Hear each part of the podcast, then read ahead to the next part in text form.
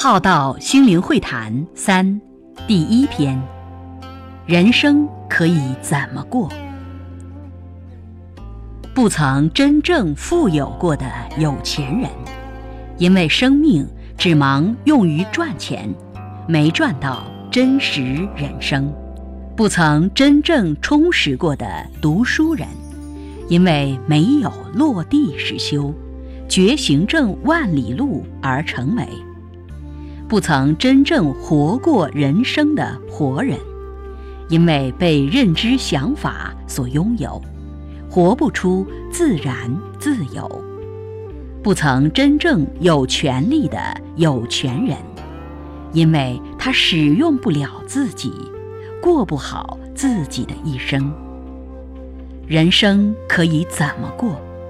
你过的是怎样的人生？新的一年。意味着跨年了，让我们的生命真的跨过旧的，来到新的。